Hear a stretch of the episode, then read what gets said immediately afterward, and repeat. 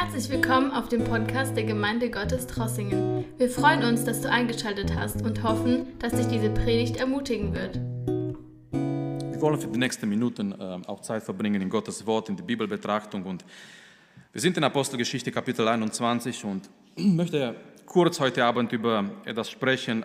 Als ich diese Woche diesen Text gelesen habe, ich dachte, was kann ich praktisch weitergeben aus dieser Text, weil es ist ziemlich wirklich ein schwieriger Text.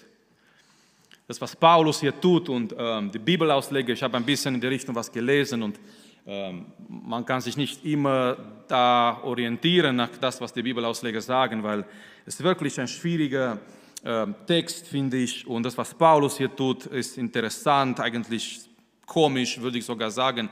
Aber lass mich anfangen, ich dem sage, ich dem folgendes sage. Das Thema für heute Abend äh, heißt, eine gute Idee ist nicht immer eine göttliche Idee.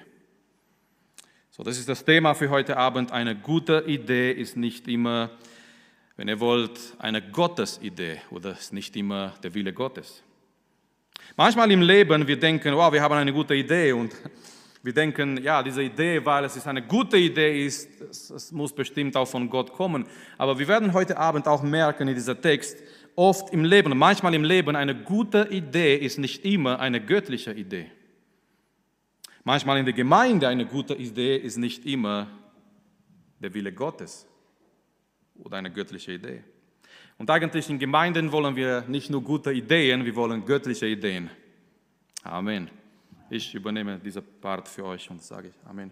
Ähm, wir brauchen nicht nur gute menschliche Ideen in der Gemeinde, wir brauchen wirklich Gott, göttliche Ideen. Wir brauchen das, was der Wille Gottes ist. Und ähm, wir betrachten heute Abend, wie Paulus nach dieser dritten Missionsreise, er war in viele Orten, er war in viele Städte unterwegs, er hat viel getan für Gottes Reich und er kehrt zurück, er kommt nach Jerusalem. Er kommt nach Jerusalem und bevor wir den Text lesen, ich möchte eine Sache noch erwähnen. Paulus kommt nach Jerusalem und Gott hat schon zu Paulus gesagt, davor, durch ein prophetisches Wort, was passieren würde. Letztes Mal in der Betrachtung, letztes Mal in der Text. Und ich lese heute Abend nochmal, Paulus begegnet einem Prophet, sein Name ist Agabus. Und in Apostelgeschichte Kapitel 21 in Vers 10, Agabus gibt eine Botschaft weiter über das, was mit Paulus in Jerusalem passieren wird. So Paulus geht nach Jerusalem aber als er nach Jerusalem geht, Paulus empfängt dieses Wort, dieses prophetische Wort von Gott und Paulus weiß, was in Jerusalem auf ihm wartet. Und das ist sehr wichtig, dass wir das beinhalten in unsere Gedanken, als wir den heutigen Abendtext betrachten danach. Aber ich lese erstmal diese Weissagung durch Agabus für Paulus im Vers 10. Als wir nun mehrere Tage blieben, kam ein Prophet mit Namen Agabus von Judäa herab und er kam zu uns und nahm den Gürtel des Paulus und band sich die Füße und die Hände und sprach, dies sagt der Heilige Geist. Den Mann, dem dieser Gürtel gehört, werden die Juden in Jerusalem so binden und in die Hände der Nationen überliefern. Die Reaktion der Gemeinde, die fangen an, die wollen Paulus überzeugen, nicht mehr nach Jerusalem zu gehen. Und Paulus sagt, er ist bereit, der Wille Gottes zu akzeptieren und er ist bereit, nicht nur gefangen äh, zu werden für den Namen Jesus, sondern auch für den Herrn zu sterben. So, und danach kommt er nach Jerusalem und ich möchte den Text für heute Abend lesen und dann ähm, diese Idee einfach hervorheben. Eine gute Idee ist nicht immer eine göttliche Idee. Ähm, Vers 18. Am folgenden Tag aber ging Paulus mit uns zu Jakobus und alle Ältesten kamen dahin. Und als er sie begrüßt hatte, erzählte es eines nach dem anderen, was Gott unter den Nationen durch seinen Dienst getan hatte. Sie aber, als sie es gehört hatten, verherrlichen Gott und sprachen zu ihm, Du siehst, Bruder, wie viele Tausende der Juden es gibt, die gläubig geworden sind, und alle sind Eiferer für das Gesetz. Es ist ihnen aber über dich berichtet worden, dass du alle Juden, die unter den Nationen sind, Abfall von Mose lehrst, lehrest und sagest, sie sollen weder die Kinder beschneiden noch nach den Gebräuchen wandeln. Was nun? Jedenfalls werden sie hören, dass du gekommen bist. Tun nun dies. So, die kommen mit dieser Idee. Tun nun dies, was wir dir sagen. Wir haben vier Männer, die ein Gelübde auf sich genommen haben Dieser nimmt zu dir und reinige dich mit ihnen und trage die Kosten für sie, damit sie das Haupt scheren lassen. Und alle werden erkennen, dass, nicht an dem, dass nichts an dem ist, was ihnen über dich berichtet worden ist, sondern dass du selbst auch zum Gesetz stehst und es befolgst. Sage mit anderen Worten, Paulus, gibst, gib so äh, an und, und tu so, dass die Leute denken, du stehst noch zum Gesetz und du verfolgst noch das Gesetz, damit sie nicht unruhig werden. Was aber die Gläubigen aus den Nationen betrifft, so haben wir beschrieben und verfügt, dass sie nicht sowohl von dem Götzenopfer als auch von dem Blut und Ersticken und Unzucht äh, sich hüten sollen. Dann nahm Paulus die Männer zu sich und nachdem er sich am folgenden Tag gereinigt hatte, ging er mit ihnen in den Tempel und kündigte die Erfüllung der Tagen der Reinigung an, bis für einen jeden von ihnen das Opfer dargebracht war. Und ähm, gleich danach, wir merken, das hat nicht funktioniert. Vers 28 zum Beispiel äh, und also Vers 27 und 28, als aber die sieben Tage beinahe vollendet waren, sahen ihn die Juden aus Asien im Tempel und brachten die ganze Volksmenge in Aufregung und legten die Hände an ihm und schrien, Männer von Israel, helft. Dies ist der Mensch, der alle überall lehrt gegen das Volk und das Gesetz und dieser Städte. Und dazu hat er auch Griechen im Tempel geführt und diese heilige Stätte verunreinigt. Nun, ich habe gedacht, was können wir heute Abend lernen aus so einem Text? Ziemlich ein schwieriger Text die Ältesten kommen mit dieser Gedanke, äh, tu so, wie wenn du zum Gesetz noch gehörst. Paulus tatsächlich, er tut es. Er geht durch diesen Reinigungsprozess, obwohl Paulus weiß ganz genau, wir sind allein gereinigt durch Jesu Blut. Und mein Ziel ist überhaupt nicht, Paulus zu kritisieren heute Abend. Wir waren nicht dort, wir wissen nicht die ganzen Motive. Es ist eine schwierige Situation. Aber lasst uns heute Abend für uns diese Lektion mitnehmen. Eine gute Idee, eine Idee, die vielleicht in sich gut erscheint, ist nicht immer der Wille Gottes, ist nicht immer eine göttliche Idee. So, Paulus kommt hier nach Jerusalem und ist, seine erste Begegnung hier ist die Begegnung mit den Ältesten. Hier in dieser Text in Vers 20, wir haben gelesen die, ähm, die Reaktionen von den Ältesten, als sie zusammenkommen und Paulus berichtet über das, was Gott durch ihn getan hat in den Nationen, zwischen den Nationen. Vers 20, die Bibel sagt uns hier, die Ältesten, die, die haben Gott verherrlicht. Das ist eine positive Reaktion. Paulus kommt, die treffen sich alle zusammen. Es ist eine wichtige Geschäftsversammlung, wenn ihr wollt. Alle Ältesten sind zusammen. Äh, die sind wichtige Menschen, wichtige Männer in der Gemeinde. Paulus berichtet über Gottes Wirken unter die Nationen und die verherrlichen Gott. Und ich finde, es ist eine gute Lektion für uns, Geschwister. Immer wenn wir hören, dass Gott irgendwo wirkt, lasst uns Gott verherrlichen. Ich möchte sagen heute Abend, Gottes Wirken ist nicht begrenzt an dieser Gemeinde. Ich sage mal so, Gott sei Dank, Gottes Wirken ist nicht begrenzt an dieser Gemeinde. Amen. Gott wirkt überall auf die Welt und es gibt sogar, Gott wirkt in, in manche Plätze auf der Welt viel, viel stärker. Das sollte uns positiv neidisch machen nach mehr von Gott, nach mehr, so wie wir gesungen haben heute Abend.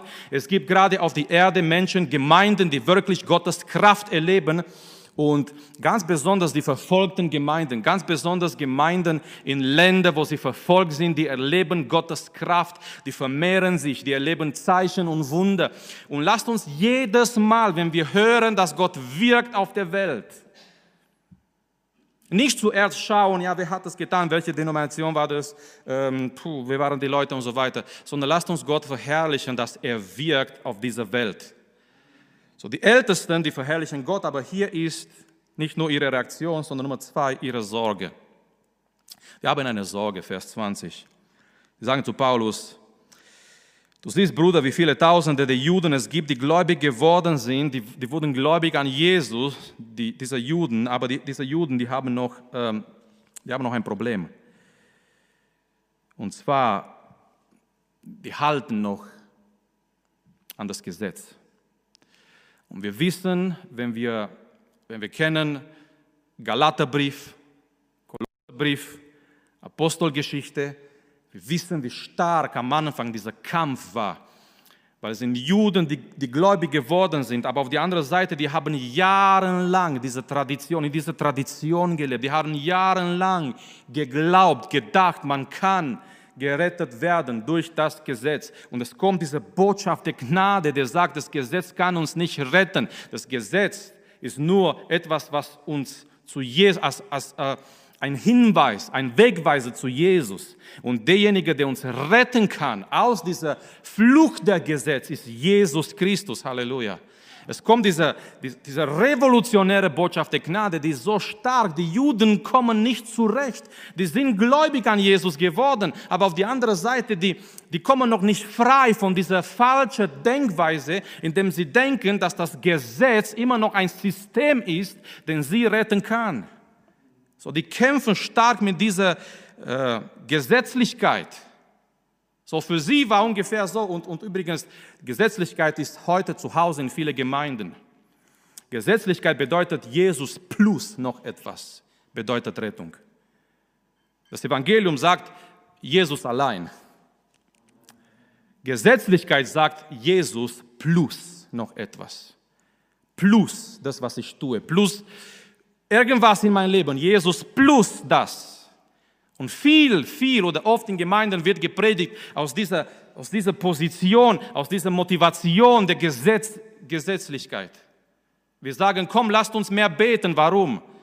Und hier müssen wir aufpassen. Beten wir mehr, dass wir Gott gefallen? Beten wir mehr, dass wir gerettet werden? Freunde, das ist Gesetzlichkeit weil ich kann nie genug beten, dass ich gerettet werden kann durch Gebet. Ich bin allein gerettet durch Jesus Christus. Manchmal, manchmal die Prediger predigen aus dieser Motivation der, der Gesetzlichkeit. Äh, lasst uns mehr die Bibel lesen, damit Gott uns liebt. Das ist eine falsche Botschaft. Das ist eine falsche Botschaft, weil Gott liebt mich in Jesus Christus. Ja, wir können sagen, lasst uns mehr die Bibel lesen weil wir Gott lieben, weil wir eine Beziehung mit ihm haben. So, diese Juden, die waren noch gefangen in dieses System der Gesetz und die Ältesten sagen hier zu Paulus, Bruder, du siehst, es sind tausende der Juden gläubig geworden und alle sind Eiferer für das Gesetz. Und ihr Problem ist folgendes. Diese Juden haben gehört, Paulus, dass du nach Jerusalem gekommen bist und es kann sein, die, die kommen gegen dich, die kommen gegen uns, es kann sein, es entsteht eine Unruhe. So lasst uns irgendwie denken, sie ist eine gute Idee, lasst uns irgendwie ähm, dieser Juden entgegenkommen. Und ähm, übrigens hier in Vers 21, äh, die sagen etwas, was nicht so ganz, dieser ganze Bericht war nicht so akkurat. Es ist ihnen aber über dich berichtet worden, dass du alle Juden, die unter den Nationen sind, Abfall von Mose lehrest und sagest, sie sollen weder die Kinder beschneiden noch nach dem Gebräuchen wandeln. Äh, warum sage ich, das nicht ganz akkurat? Weil Paulus ist nicht hingegangen in alle Gemeinden, die Juden zu lehren, das zu machen. Paulus hat Christus gepredigt. Und natürlich, die Leute haben dann verstanden, Sachen aus dem Gesetz, die sind nicht mehr unter diese Sachen und, und, manche Dinge müssen sie nicht mehr tun und manche Sachen, die können nicht durch diese Sachen gerettet werden. Aber Paulus, seine Hauptbotschaft war nicht diese drei Punkte, Abfall von Mose, äh, Kinder nicht mehr beschneiden und ähm, ähm, nicht mehr die Gebräuchen. Natürlich, das kam danach, wenn die Menschen das Evangelium verstanden haben dass dieser Bund zwischen Gott und seinem Volk nicht mehr die Beschneidung ist, sondern nicht mehr die Beschneidung in Fleisch, sondern eine Beschneidung des Herzens, was die Neugeburt ist, eine, neue, neue Schöpfung, die Gott in uns wirkt. So, die kommen mit dieser Idee und die sagen, schau mal, wir, wir haben gedacht, Du gehst im Tempel mit diesen vier Männern hier, die, sind, die müssen eine Gelübde bringen und du bringst auch diese Gelübde und du machst dieses Ritual und du machst diese Reinigung und du gehst einfach im Tempel, um die Juden zu beruhigen. Und äh, Vers 24 finden wir dieser, dieser starke Satz hier, äh, die Juden sollen merken, dass du selbst auch zum Gesetz stehst und es befolgst. Befolgst in dem Sinne, dass du dadurch gerettet bist befolgst, dass du, dass du, die, die sollen sehen, die sollen sehen, dass du jetzt nach Jerusalem gekommen bist und du stehst zu all das, was das Gesetz sagt und diese ganzen äh, Gebräuchen. Und Paulus tut das. Und, und hier, hier, die Bibelausleger, die machen sich Gedanken, warum hat er das getan? Manche haben gleich klipp und klar gesagt, er hat gesündigt. Nun, ich glaube nicht auf Ich meine, klar, Paulus war jetzt auch ein Mensch. Wir können jetzt nicht sagen, er hat keinen kein, kein Fehler gemacht und so weiter. Aber ich glaube nicht, dass wir jetzt so einfach sagen können, er hat gesündigt. Ähm, ja, es gibt, es gibt verschiedene Auslegungen, verschiedene Ideen, verschiedene Theorien. Ich glaube, ich glaube, Paulus hat das gemacht. Er hat, Paulus spricht über seine Freiheit in Christus. Paulus spricht in die Briefe über seine Freiheit in Christus. Aber Paulus, und das ist sehr interessant, Paulus sagt manchmal, wir können, manchmal, können auf diese Freiheit verzichten, um jemand für den Herrn zu gewinnen. Kennt ihr das? Oh, es gibt Christen, die sagen, ich bin frei in Christus, ich mag das und das und das, mir ist egal, was die anderen denken. Aber Paulus sagt, ja, wir haben diese Freiheit in Christus, aber manchmal, wir, wir können sogar auf diese Freiheit in Christus verzichten, vielleicht um jemanden zu gewinnen. Und ich glaube, Paulus Motivation hier war nicht irgendwie äh, vom, vom Christus wegzugehen, zurück zum Gesetz, auf gar keinen Fall. Wir kennen seine Briefe, wir kennen seine Botschaften. Ich glaube, Paulus wollte hier äh, irgendwas zu tun, um die Juden zu beruhigen und dann, wenn es vielleicht geht, die Juden zu gewinnen. Ich glaube, seine Motivation war viel mehr in das hineinzugehen, was die Ältesten gesagt haben, in den Tempel zu gehen, dieses Ritual zu machen, jetzt nicht zu sagen, er hat jetzt, ist jetzt von, von das Evangelium weg und jetzt gehört er wieder, geht er wieder zum Gesetz, sondern vielmehr seine Motivation, er verzichtet auf seine Freiheit, eigentlich er weiß, er weiß ganz genau, er braucht dieses Ritual nicht. Er ist gereinigt durch Jesu. Er kann nicht gereinigt werden durch irgendwelche Ritual des Gesetzes und so weiter. Aber er, er macht es einfach wahrscheinlich aus dieser Motivation, wenn es geht, sogar diese Juden zu gewinnen. Paulus ist derjenige, der sagt, und das ist ein schwieriger Bibelvers, der sehr falsch ausgelegt wurde, mit dem Griechen wurde ich zu Grieche, mit den Juden wurde ich zu Jude, um sie zu gewinnen. Na, das bedeutet nicht, wir müssen so wie der Welt leben, um der Welt zu gewinnen.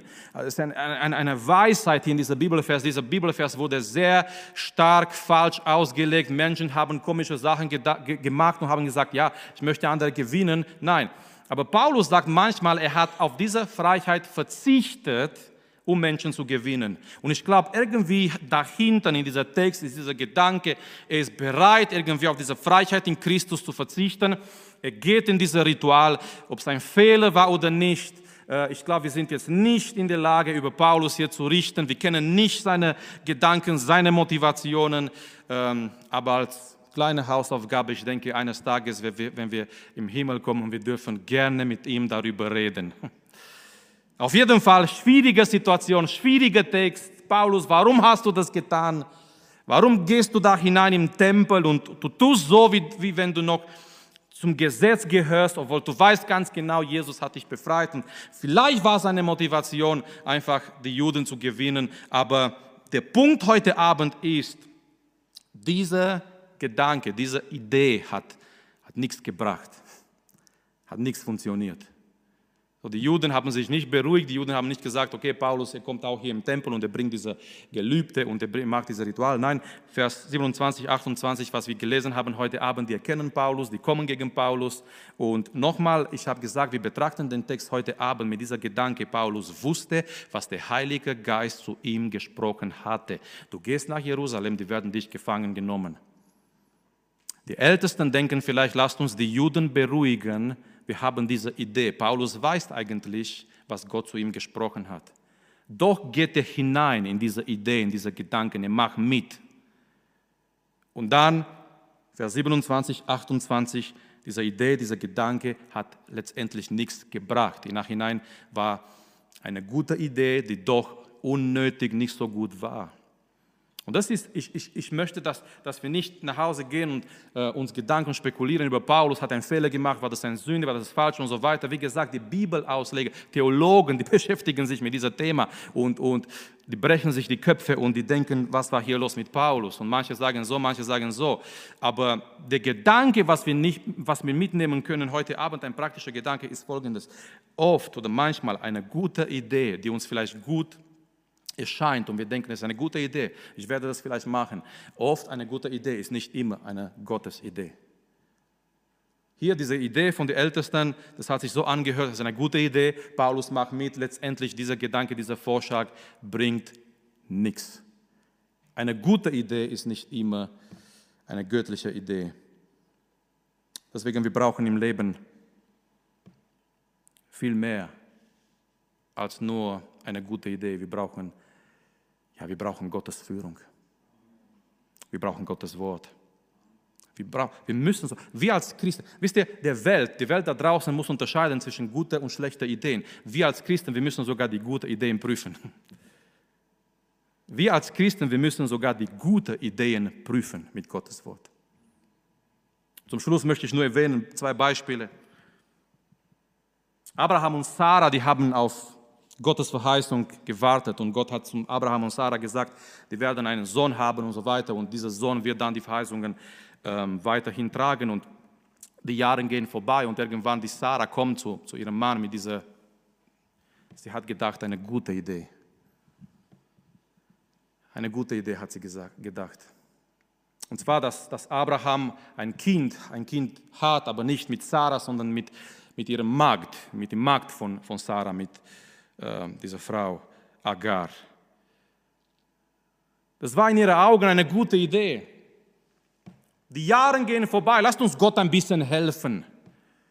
Lasst uns etwas dazu beitragen, um Gott zu helfen. Äh, die haben nicht gezweifelt, die, haben schon irgendwie gedacht, Gottes Erfüllung, Gottes, Gottes Verheißung geht in Erfüllung, aber wir können etwas tun, wir können etwas beitragen. Und so wurde Ismael geboren und wir kennen die ganze Geschichte. Eine gute Idee ist nicht immer eine göttliche Idee.